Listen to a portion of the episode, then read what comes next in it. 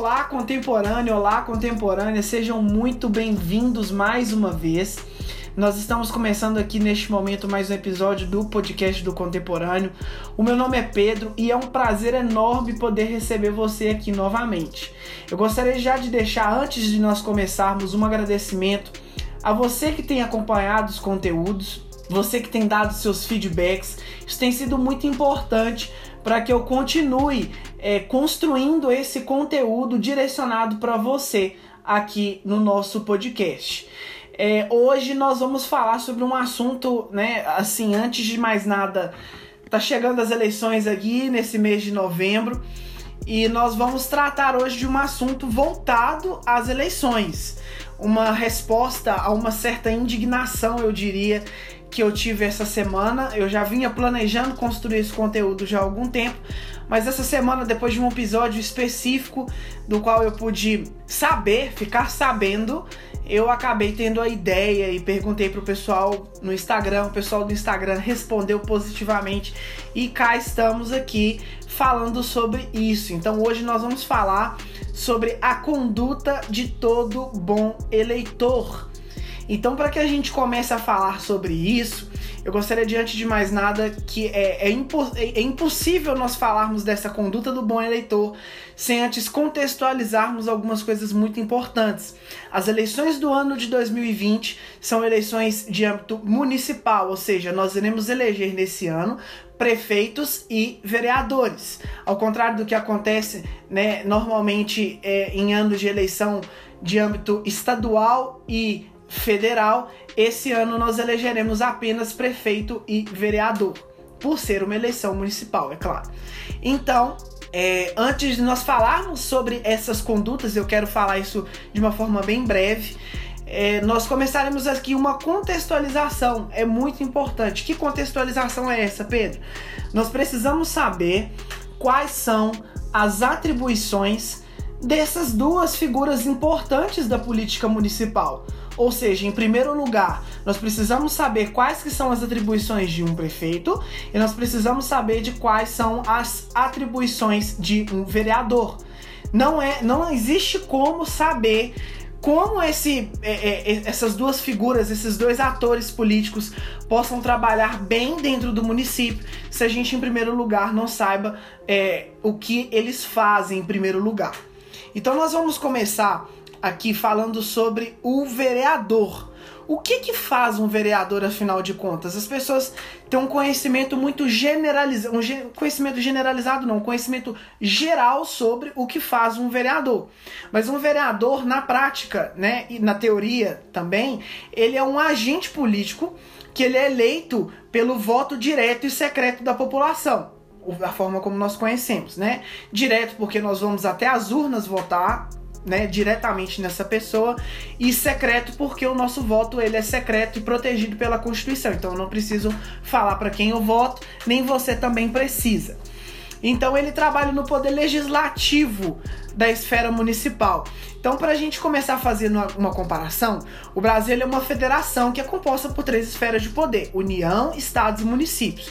O legislativo da União é a Câmara dos Deputados e o Senado. O legislativo do Estado do, da, da esfera estadual é a Assembleia Legislativa e dentro do poder legislativo municipal nós temos a Câmara Municipal, que é onde ficam os vereadores. Então o vereador ele tem um papel equivalente, como eu acabei de dizer, ao de deputados e senadores é, que esses, essas duas figuras possuem, por exemplo, nas esferas mais amplas que são estados e União. Então, qual que é a principal função de um vereador? Como integrante desse poder legislativo, o próprio nome já diz, legislativo, legislar, leis. O vereador, ele tem como função representar os interesses da população perante o poder público. Ou seja, pelo menos deveria ser assim, né? O objetivo final de uma pessoa escolhida como representante do povo. Então o vereador, ele pode representar, como que ele pode representar na prática os eleitores? Pode-se dizer que a atividade mais importante do vereador é exatamente a que dá o nome do tipo de poder ao qual ele faz parte, que é legislar. Ou seja, o que, que significa? Nós podemos entender por legislar todas as ações que estão relacionadas ao tratamento de corpo, do corpo de leis é, que regem as ações desse, do poder público e as relações sociais no nosso país. Então, aqui no Brasil, por exemplo, a gente tem a tradição de fazer a regulação dos assuntos importantes é, por meio de leis escritas, segundo princípios, por exemplo, que remontam lá ao direito romano. Não vou entrar nesses detalhes, é só uma ilustração. É, e é por isso que, por exemplo, no país nós temos uma constituição com centenas de parágrafos, de artigos, alíneas e que serve para guiar essas leis menores que são criadas em âmbito federal, estadual e municipal. Ou seja, a Constituição ela é como se fosse a mãe de todas as leis, ela regula todas essas leis que surgem dentro do país. Né, dentro do poder legislativo é, do nosso país, seja em âmbito federal, estadual ou municipal. Então, é, ela serve, né, essa Constituição ela serve para resguardar isso. Então, nós podemos citar, por exemplo, é, ações típicas que estão ao alcance de um vereador são criar, extinguir, emendar leis, né, da maneira que ele julgar que seja mais adequada ali ao interesse público, lembrando sempre que ele atua em prol do povo. Então, que tipo de leis, por exemplo, que um vereador pode trabalhar? Né? Nós já entendemos que ele é um agente do poder legislativo e que ele tem a competência para cuidar de leis. Mas que tipo de leis, por exemplo? O mandato de um vereador ele é restrito à esfera dos municípios, ou seja, faz sentido que todas as leis deliberadas, criadas, emendadas ou extintas pela Câmara dos Vereadores, né, pelos vereadores, é, tenham efeitos exclusivos só para o município, ou seja, uma lei que é feita por um município, que é feita na Câmara, do, do na Câmara dos Vereadores, ela serve só para o município. Ela não serve para o Estado e ela não serve para a federação. Mas o contrário pode valer, igual, por exemplo, uma lei federal, ela vale para todos os municípios da federação. Uma lei estadual, ela vale para todos os municípios do Estado. E é inclusive muito importante que esses mesmos vereadores que criam essas leis não criem leis municipais que se choquem com essas leis, tanto estaduais, tanto federais. Ou seja, isso precisa ser feito em harmonia. Então, alguns exemplos, por exemplo, de assuntos que podem ser tratados em lei por um vereador. É a mudança, criação e extinção de tributos municipais, criação de bairros, distritos, subdistritos dentro do município, estabelecer o perímetro urbano, ou seja, a área do município que é urbanizada, sugerir nomes de ruas e avenidas, aprovar os documentos orçamentários do município, elaborar, deliberar e votar o plano diretor municipal, que é basicamente como se fosse o estatuto do município, né, que é, não vou entrar também em muitos detalhes sobre o plano diretor. Nós podemos fazer isso numa próxima ocasião. Aprovar o plano municipal de educação. Estabelecer as regras de zoneamento, uso e ocupação do solo do, do município. E determinar o tombamento de prédios como patrimônio público, preservando a memória cultural e histórica do município. Então tem um detalhe bastante importante. Por que, que eu estou focando tanto no vereador? Porque muitas vezes até nós já sabemos o que, que um prefeito faz. Eu vou citar isso depois, mas eu quis começar com os vereadores por ser uma posição estratégica e muito importante dentro da política municipal. Então tem um detalhe muito importante. A gente tem que ficar de olho em quais tipos de propostas que são feitas pelo vereador. Então não adianta, por exemplo, ele prometer que vai criar leis, como eu disse anteriormente, que vão chocar com as leis dos estados, da União e da Constituição. Isso não vai, isso não vai nem passar. Não tem como nem isso ir à frente, né? Nem vai ser considerado. Uma outra função assim, essencial e muito importante, uma das principais de um vereador, é fiscalizar o poder executivo do município. Ou seja, ele fiscaliza o prefeito. Como que ele fiscaliza o prefeito? Ele fiscaliza as contas da prefeitura, né, de forma a exibir a inibir, aliás, a existência de obras superfaturadas e atrasadas. Ele vai fiscalizar e controlar os atos do poder executivo de forma direta, inclusive da, da, da administração indireta, por exemplo, visitar órgãos municipais, fazer questionamentos por escrito ao prefeito. E se ele fizer esses questionamentos por escrito, por exemplo, o, o, é, o, prefeito ele é obrigado a prestar esclarecimentos em até 30 dias. Criar comissões parlamentares de inquérito, as famosas CPIs, para investigar é, é, atos e situações dentro do poder municipal do, do, do poder executivo municipal realizar o chamado controle externo das contas públicas com a ajuda do Tribunal de Contas do Estado ou do município responsável. Então, são algumas das é, atribuições de um vereador quando ele fiscaliza o poder executivo, né? Fazer tudo isso.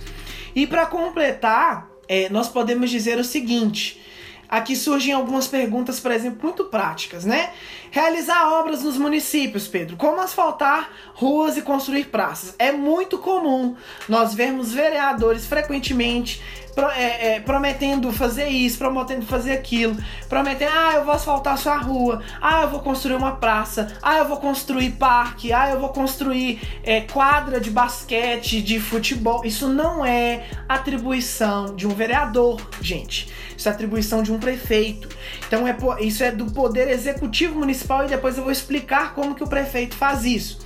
Né? Criar novos bairros, distritos, subdistritos no município é do vereador porque ele é um agente do poder legislativo. Então, por isso ele delibera, ele cria, né, ou ele até mesmo extingue leis de assuntos exclusivos da esfera municipal, como né, esses, como criar novos bairros, distritos e subdistritos no município. Fiscalizar as contas da prefeitura, como eu já disse, é, alterar o plano diretor do município. O plano diretor ele é uma lei municipal que estabelece algumas regras, alguns parâmetros, incentivos para o desenvolvimento da cidade. Então ele é, é o vereador ele é diretamente responsável por discutir e aprovar esse plano diretor dentro do município.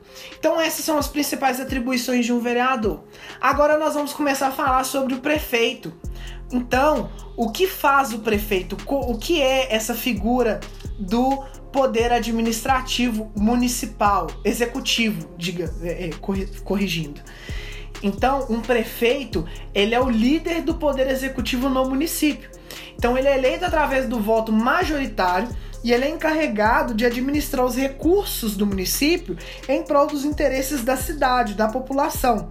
A função de um prefeito é arrecadar, administrar, aplicar os impostos municipais, proteger o patrimônio histórico-cultural do município, garantir o transporte público e a organização do trânsito, pavimentar ruas, preservar e construir espaços públicos como, pra, como praças e parques, buscar convênios, benefícios e auxílios para o município que ele representa, apresentar projetos de lei, ou seja, não são só os vereadores que podem, por exemplo, é, pro, pro, criar projetos de lei, um prefeito ele também pode sugerir isso, né? Então ele pode apresentar projeto de lei à Câmara Municipal, além de sancionar e vetar.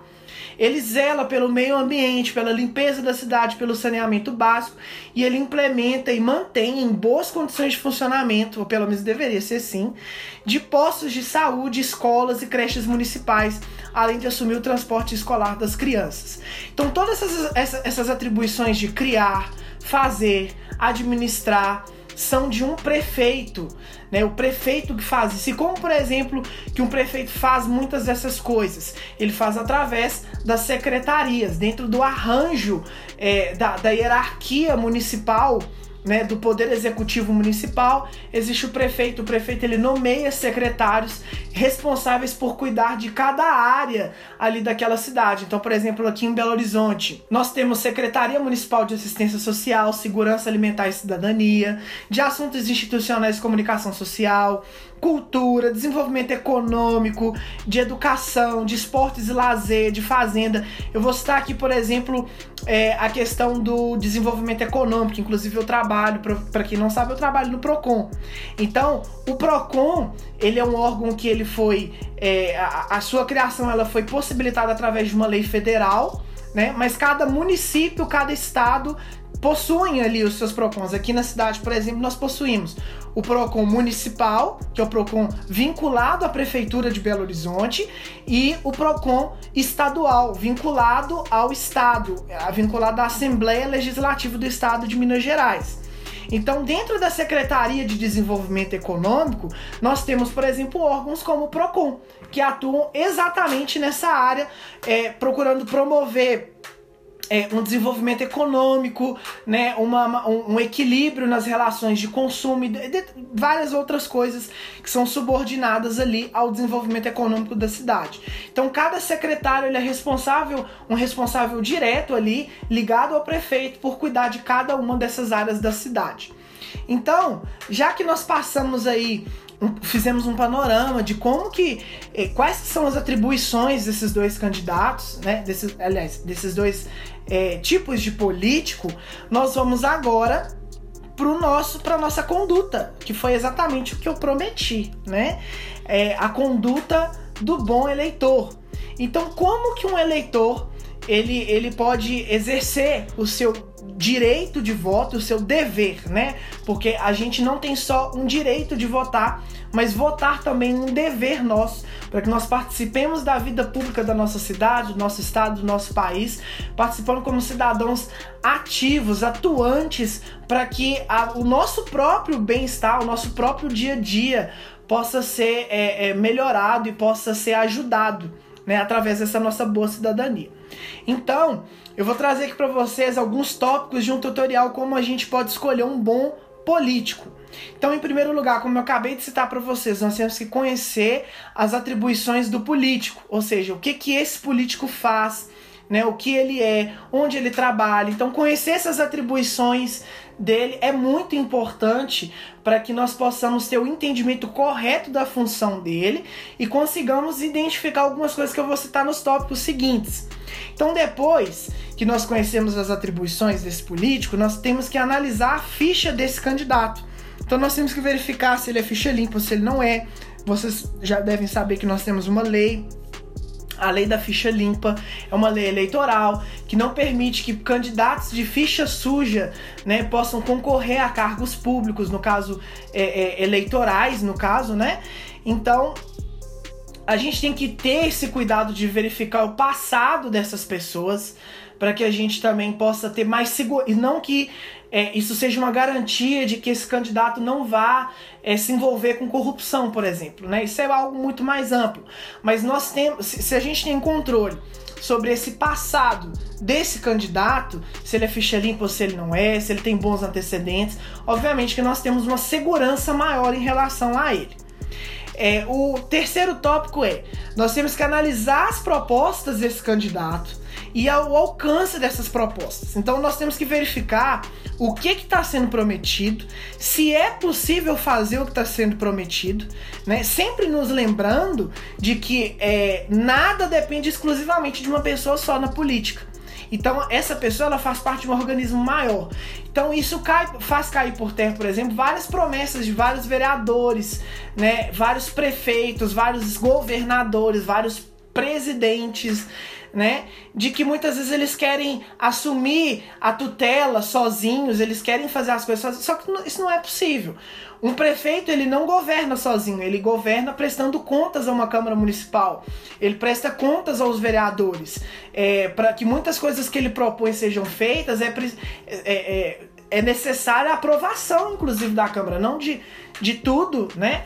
Mas é necessária essa aprovação. Então o prefeito ele não governa sozinho, assim também como um vereador não governa sozinho. Então não adianta o governo, o, o, esse político te prometer mundos e fundos de coisas que ele não vai conseguir cumprir.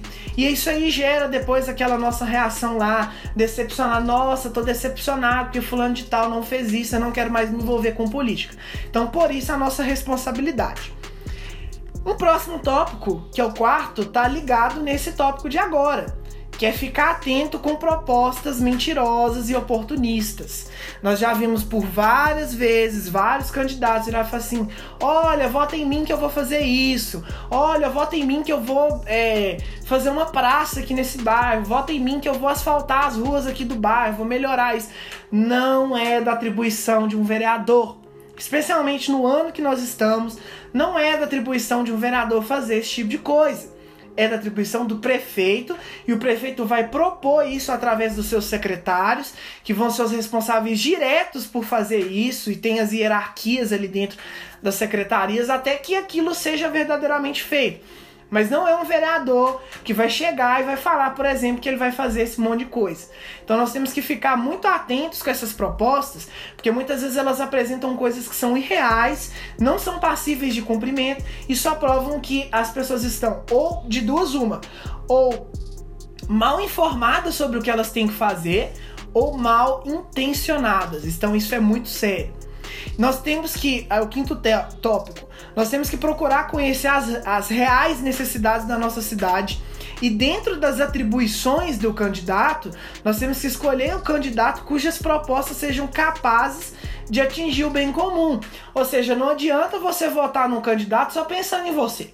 Não adianta você votar num candidato só pensando no seu bairro só pensando na sua categoria. Você vota pensando no que ele vai fazer pela cidade, porque ele não é eleito um vereador por bairro, é eleito um vereador para o município e ele tem a obrigação de trabalhar pelo bem comum da cidade. Então não adianta, por exemplo, um vereador ter uma atuação muito forte em uma área da cidade, por exemplo, um determinado vereador que tem uma atuação política muito forte na área, é, na zona oeste da cidade de Belo Horizonte, mas ele não fez nada pela zona norte, que tem uma série de necessidades. Ele não fez nada, às vezes, por ser daquela área, não é errado que ele tenha um olhar mais aprofundado para o lugar de onde ele veio, mas ele não pode ficar preso somente naquele lugar. Ele tem que olhar para o município como um bem, é, é, é como um todo. Ele tem que legislar a favor do bem público, do bem comum do município. E é, do, os dois últimos tópicos. Guardar o nome do candidato e caso esse candidato seja eleito, é muito importante que nós verifiquemos de tempos em tempos como tem sido a atuação desse candidato. Se ele tem participado de muitas sessões, o que, que ele tem proposto, o que, que ele tem dito, né? Se ele está envolvido em algum escândalo, em alguma coisa. Então é, é, é do nosso total dever. É, nós temos que ter esse interesse de tempos em. Não que você tem que ficar todo dia fiscalizando se o cara foi trabalhar, não. Todos nós temos obrigações, temos as nossas ocupações, mas de tempos em tempos ir lá, analisar. Né? O município ele dispõe de mecanismos de transparência para que nós consigamos ver, por exemplo, é, essas sessões. Se você quiser participar de uma sessão, por exemplo, na Câmara Municipal, você pode ir, você pode participar, né? Desde que essa sessão seja aberta. Então, é, participar mais ativamente da vida do município, que é o último tópico. Você tem que se envolver. Você, se você não gosta de política, gente, se, olha, você que está me ouvindo.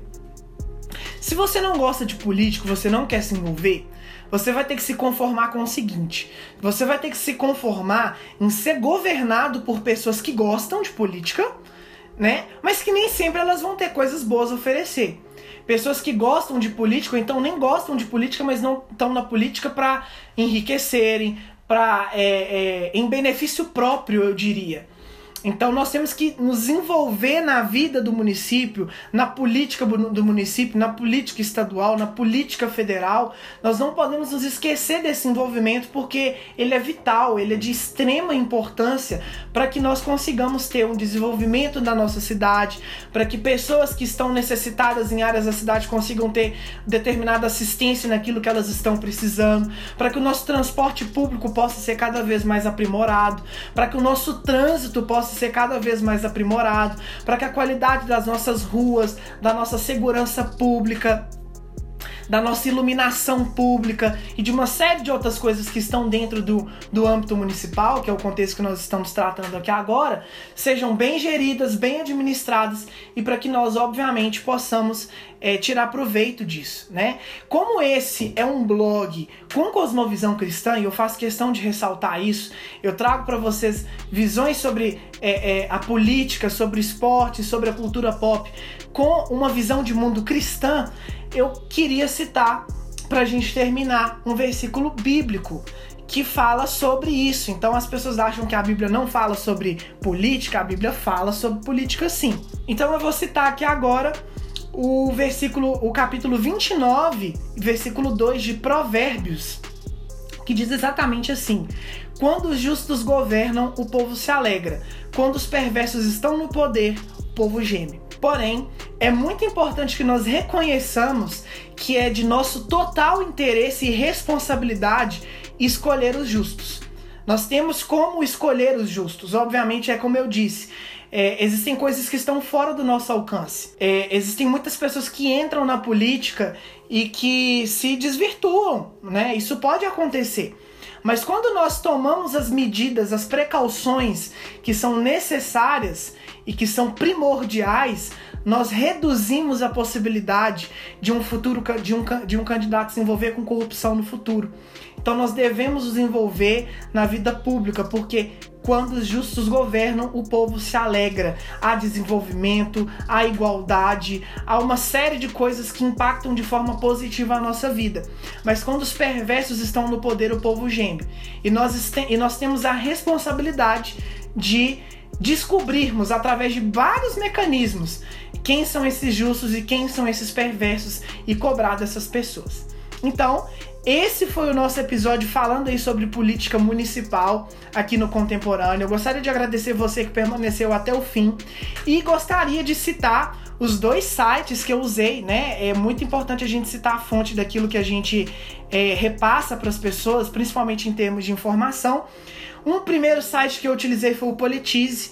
Eu incentivo vocês a entrarem no Politize, a verem os textos, né? A verem a, é, são autoexplicativos com infográficos, uma série de coisas bem legais e de fácil entendimento. E o Nerite Política, que é um outro site, neritepolitica.com.br, que também é um site excelente que fala sobre política. Também foram os dois sites que eu utilizei na pesquisa para este episódio. Então, se você gostou desse episódio, eu gostaria de te pedir encarecidamente, meu caro, compartilhe com quem você quiser, através do seu agregador de podcasts favorito ou sua plataforma de streaming, não sei se é Spotify, não sei qual você está me ouvindo agora, mas compartilhe, é de essencial importância que esse conteúdo chegue no máximo de pessoas possível para que nós possamos cada dia mais aprender e exercer a nossa cidadania de uma forma bacana.